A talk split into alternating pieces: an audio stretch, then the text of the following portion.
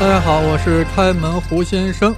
啊，这一集啊，我们要从全球视角来看一看易牙的行为。本集内容呀，可以作为独立的一期，也可以认为是管仲系列的第八集。上一期我们引入了齐桓公的晋臣集团，以开方、树雕和易牙三人为核心的晋臣集团，是齐桓公左右和平衡管仲、鲍叔牙和高息。所代表的三大势力的重要手段，所以管仲等人呀不惜余力对此三人进行了猛烈抨击。尤其是管仲指出，易牙连自己的儿子都不爱，能真正的爱你齐桓公吗？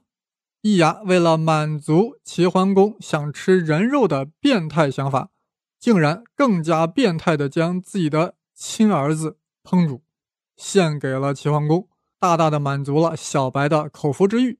尤其是当小白知道他吃的就是易牙亲儿子的时候啊，非常感动。从此，易牙更加受到宠幸。本期就是要专门讲讲易牙为啥如此变态，竟然烹煮自己的亲儿子。他难道不会换成别人的孩子吗？任何变态的事情背后一定有其变态的理由，或者更深层次的文化原因。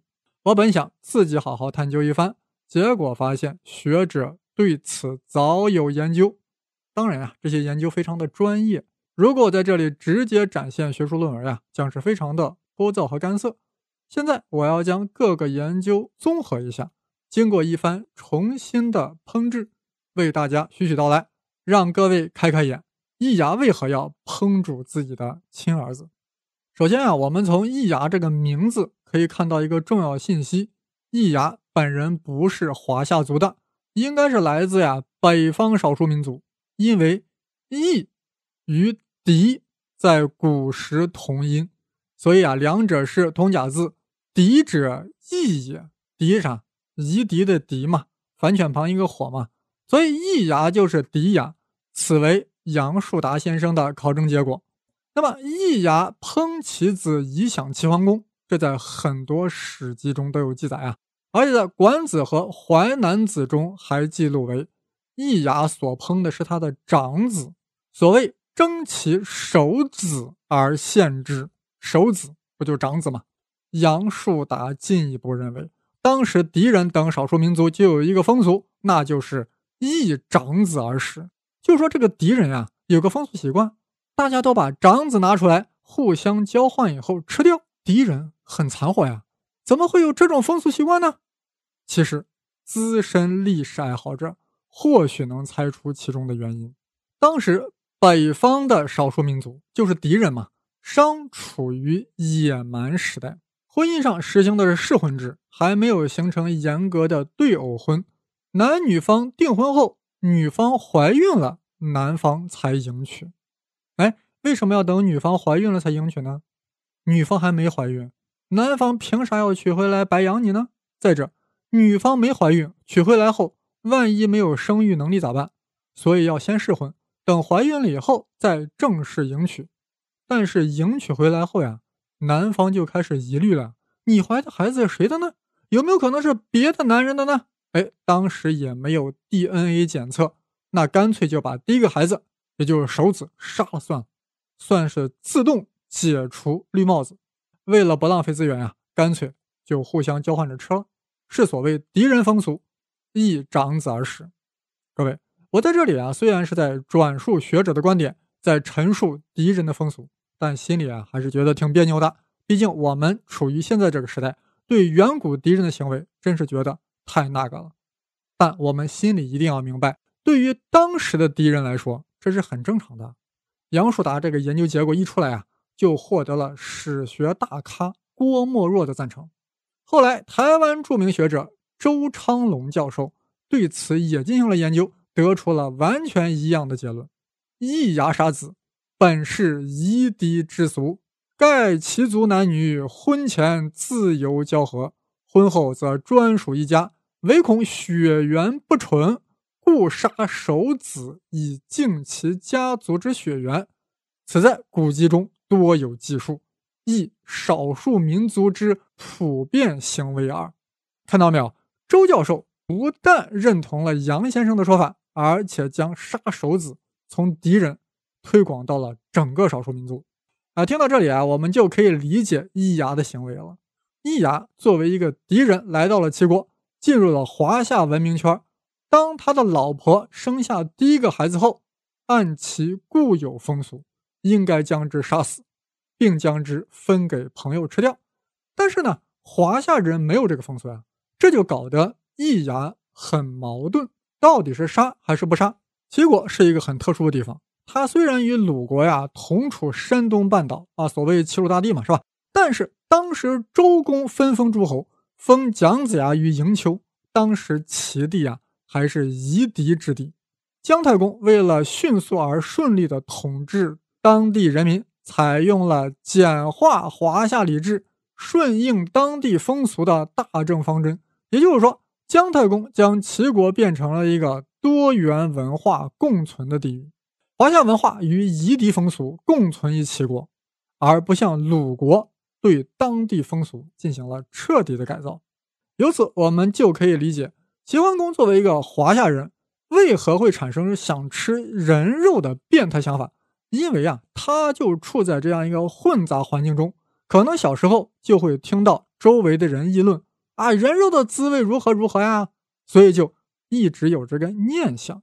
再回到易牙，如果易牙本来就在敌人的聚集地，那手子刚生下来的时候啊，也就已经杀掉了，分给大家吃了。如果易牙来到鲁国啊，也就或许不会有这个念头了，毕竟。鲁国纯正的华夏文明会感染这个大厨。华夏文明不但不杀子，而且还最看重长子。但易牙偏偏就是来到了多元文化共存的齐国，这就令易牙呀心中始终处于杀与不杀的叠加态。在这种极度纠结的心态下，一直将儿子养到了四岁。杀还是不杀？正当易牙处于哈姆雷特般的 to be or not to be。的状态之时，忽闻小白发感慨：“啊，我这一生啊，啥山珍海味没吃过，唯一遗憾的就是没有吃过人肉。”大家想想，作为大厨的易牙，他的心态就一下子坍缩了。杀掉手子，又符合风俗，又能摘掉可能的绿帽子，还能满足君王的口福之欲，何乐而不为呢？对于吃掉手子的风俗呀，大学者裘锡圭。进行了进一步的研究，其结论更加触目惊心。裘锡圭啊，通过对大量史籍的研究，发现吃掉手子的风俗呀，的确不局限于敌人，也就是不局限于北方少数民族。墨子中就有很多处记载，古代南方就有杀手子而食之的风俗。而且，如果这个手子的味道特别鲜美，特别的 delicious，就会献给国君。到了汉代啊，羌胡仍然有杀手子的习俗，这个在《汉书》中有明确的记载。这就意味着古代中国西北地区的少数民族也有这个习惯。由此看来，古代中国的边邑地区普遍存在过杀手子的习俗，而且手子被杀后往往被分食，甚至被献给君主。由此估计啊，在更早的时代，中原地区大概也存在过这种习俗，要不？《庄子》这本书中为何记载了尧杀长子？就是那个尧舜禹的尧啊，他可是我们华夏族的人物，他为啥要杀长子呢？哎，当然有人说你这，你这就一个证据，你不能说明啥呀？或许他大儿子大逆不道呀，把他给杀了呀？哎，确实也有可能。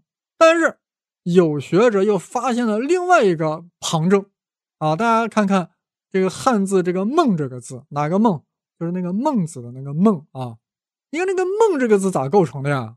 上面一个“子”，底下一个器皿的“皿”。哇塞，你反应过来没有？这就是一个古代杀手子并食之的一个生动写照。你们看“梦”这个字，对吧？上面是儿子的“子”，下面是器皿的“皿”，用器皿盛着孩子，那是想干啥？对不对？但一定会有人追问呀。那器皿盛放的为啥一定要是手子呢？或许也会是老二、老三呀。哎，大家想想，孟是啥意思？孟就是长子、手子的意思。听到这里，我们是不是有点不寒而栗啊？原来梦就是杀手子的生动写照呀！由此我们知道，杀手子、吃手子是广大中原及其周边地区都曾经存在过的风俗习惯，只不过中原人更早的进入了文明时代，才废除了这个陋习。听到这里啊，我们是不是还有点理解易牙了呀？易牙烹子献齐桓公，原来是如此的符合风俗习惯。那么管仲是否知道这个习俗呢？管仲是当事人，又曾经游历经商，广闻博见，怎么可能不晓得杀手子的习俗呢？那他为何还要以此来指责易牙呢？那还不是为了离间易牙与齐桓公的关系吗？这就好比我们上一期他找那些不靠谱的理由去指责开方跟树雕一样。不过此时此刻啊。我们似乎不再关心管仲呀、齐桓公呀、易牙那些破事儿了。我们被吃手子这种风俗所震慑。古人到底是什么心理，能做出这种事儿？如果说只是担心手子是别人的孩子，那杀了也就可以了呀，为啥要吃了呢？哎，裘继贵将目光投向了全世界。我在这里对裘先生的研究方法点一个赞。哇，这视野，这目光。得出结论一定也是更加震撼。好，让我们顺着裘先生的目光，先看看古希腊。在古代希腊，尤其是很古的王室，常常以其长子作为祭祀的牺牲品。哇，原来杀手子具有宗教意义。这下子一下拓宽了我们的思路，不再只从绿帽子的角度来看待杀手子的问题了。顺着这个思路呀，我们再来看看腓尼基人、迦太基人和以色列人的祭祀方式，竟然也有将头生的子女作为祭品的习俗。既然杀手子如此具有宗教性质，那就必须要翻开圣经查一查，其中必有相关的文字。果然，在《出埃及记》中有这样的记载，大家听听啊，我念一念：要把所有头生的贡献给我。凡是以色列子弟中间母亲头胎所生的，无论是人或是牲畜，都应该归我。这个我是谁啊？这个我就是耶和华，你知道不知道？那你再看看，我们再看另外一句啊，你应该把凡是母亲投胎所生的，都要献给耶和华。你的牲畜中所出生的公畜，也应该归于耶和华。现在我们清楚了，杀手子呀，是为了给神当祭品做牺牲，神就是要投生的，献头生子才能满足神的要求。那为什么要把首子杀了之后，众人要分而食之呢？哎，因为啊，在古代中国，各种祭品一般在祭祀之后呀，都是被众人分着吃掉了嘛。而在世界范围内也是这样的，基督教一直持续至今的。分食圣餐，就是这一祭祀习俗的反应。大家都知道，耶稣是上帝的独生子，所以也是上帝的首子。他为了救赎人类的罪恶而自愿承担死亡。过去我一直都不理解啊，为啥耶稣被钉死，人类就获得了救赎？这啥逻辑啊？哎，这就是献首子。耶稣作为上帝的首子，把自己杀了，献给上帝。以作为牺牲来拯救人类，用自己的宝血洗刷了人类的罪恶。而教徒所分食的圣餐，酒和面包，正是象征着耶稣的血肉。所以分食圣餐，正是杀手子分而食之的象征性行为。想当年我在加拿大，啊，到各种教会啊，包括很多基督教啊、天主教的教会，也参与过。这个分食圣餐的这个过程，说句老实话，当时我就不太理解啊。这个分食上餐，说这个酒和面包象征着耶稣的血跟肉，那我们为啥要分而食之呢？我就觉得这是大不敬呀！哎，现在我明白了，这是世界古代人类的一种习俗，这个习俗至今还保留在了基督教的文化之中的。那么此时此刻呀，我们的感觉是莫名的通透，事情原来是这样。返回来，我们再看看易牙杀手子，他是纯粹的遵守其习俗，还是有其明确的宗教意识呢？哎，现在我要告诉大家一个事儿，啥事儿啊？易牙还有个称呼，叫雍巫，雍雍正的雍，巫巫婆的巫。也就是说，易牙不只是一个厨子，他还是一个巫师。那么他杀手子献给齐桓公，就不能简单的理解为遵守习俗去讨好齐桓公，这其中有着强烈的宗教意味，有着很深重的仪式感。现在我翻过来能明白，为什么齐桓公对易牙献首子为什么会大为感动呢？其中原因就在于易牙将齐桓公看成了需要献祭的神。